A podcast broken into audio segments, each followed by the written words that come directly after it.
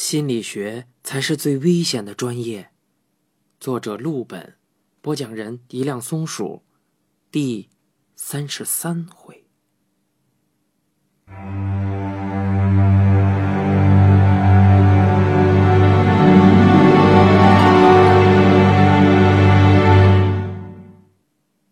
一个月之后，嫌疑人的鉴定结果出炉了，他患的是分离性多重人格障碍。咱们前面提过，一个月之前队长来找的时候，督导就想到一种可能，当时差点脱口而出。那时候督导已经猜到，没准是多重人格，因为种种证据表明嫌疑人的性格和作案手法不够匹配。咱们逆向思维一下，如果嫌疑人突然换了一个性格，不就都能说得通了吗？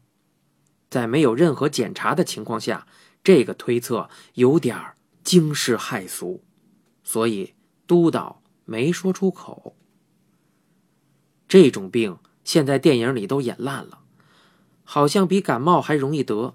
一旦剧情不能自圆其说了，就说主角有多重人格。O L 打招呼的标准台词不是“我今天好像有点感冒了”，而是“我今天人格好像有点多”。早期编剧还收敛一点，顶多让主角分裂出俩仨互相掐。现如今审美都扭曲了，我听说有一句黑话叫“多分多漂亮”，只要出现多重人格的桥段。不分裂出十个八个，就显不出来水平。嫌疑人的情况属于严重意识障碍，并且判定他在作案时处于发病状态，是无责任能力的。后面的事情顺理成章，嫌疑人无罪，但是被强制送医院治疗。本来督导已经把这案子放到一边了，谁知道？因缘际会，嫌疑人又回到督导眼皮底下，成了他的病人。而作为主治医生的权利，督导终于接触到了队长向他隐瞒的资料。那是一卷录像带，作为关键证据，一直处于保密状态。不过案子已经尘埃落定，他就无所谓了。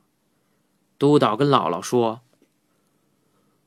我当时特别兴奋，拿到之后到处找录像机呀。医院会议室里有一个录像机，但是锁着。我还跟拿钥匙的吵了一架。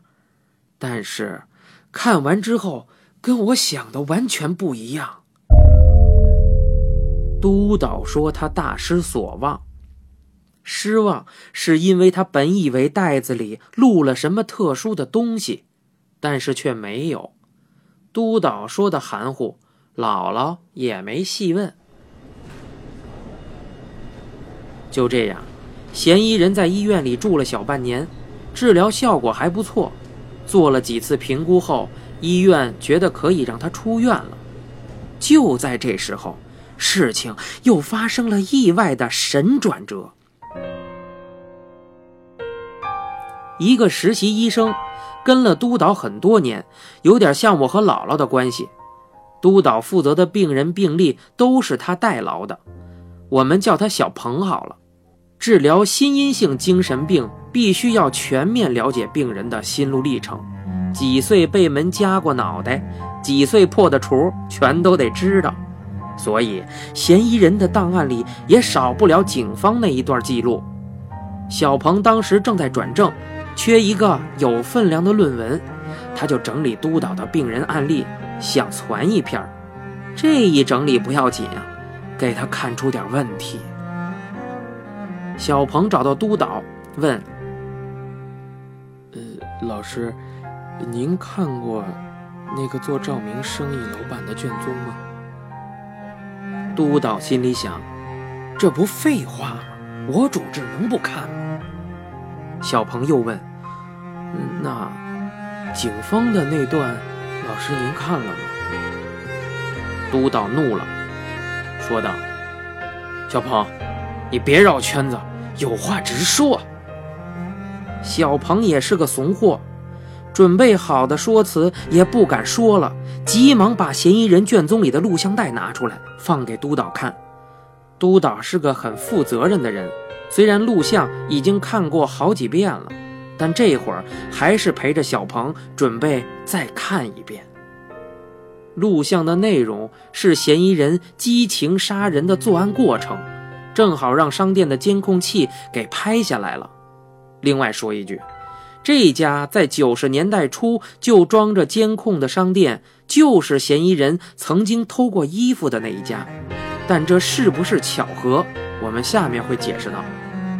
警方在最初调查嫌疑人偷衣服的案子的时候，例行公事调看录像，偶然发现服装店的大门口居然就是弑母案的凶案现场。在偷衣服之前的十天，嫌疑人母子俩深夜在服装店门口发生口角，嫌疑人发病，人格转换，用刀捅死了母亲。整个作案过程原原本本的被录了下来，这也成了断案和精神鉴定的双重关键证据。小鹏知道督导没耐心看完，他一直快进到最后暂停。画面停在嫌疑人母亲一张惊恐的大脸上，还挺清楚。督导疑惑地盯着小鹏，说道：“这有什么问题吗？”小鹏把法医报告的复印件推到督导面前，有些艰难地说：“嗯，您仔细看看这儿。”时间，时间怎么了？督导压着火气，翻开卷宗，这是嫌疑人母亲的法医鉴定报告。报告上对她的死亡时间有一个明确的意见。推断死亡时间牵扯到的因素特别多，气温呐、湿度啊都得考虑进去。不过一般误差不大。小鹏指着电视屏幕左上角说道：“您再，呃，看看这个。”督导随着他的手指看，那里显示着录像的录制时间精确到秒。他看看屏幕，又看看卷宗，录像时间比法医推断的死亡时间晚了整整一天。督导一下子就站起来了，因为起得太猛，眼前一阵黑，吓得小鹏赶紧上前搀扶。半年时间过去，督导还以为自己早就忘了，但其实队长那句话一直是他的一个心病。帮他的不像是人。督导脱口而出，声音都沙哑了。小鹏冷不丁的听到这句话也傻了。呃，老师，您说是什么？督导心烦意乱的把小鹏轰走，盯着屏幕静坐了一下午。理性告诉他，这两个时间中肯定有一个搞错了。但是直觉又告诉他，这一天的误差就是揭开真相的关键。那天之后，督导连续几周废寝忘食，不停地搜集资料、假设、推理，再推翻，整个人呈现一种疯魔的状态。医院里的同事都搞不清楚他在干什么。别人不清楚，可小鹏清楚啊。不过。大部分时候，坏事儿就坏在一知半解上。在小鹏看来，这事儿简直跟恐怖片似的。自己的老师看了一卷录像带，录像里一个女人被杀了，但是在拍录像之前，这女人就应该是死人。然后老师就魔怔了。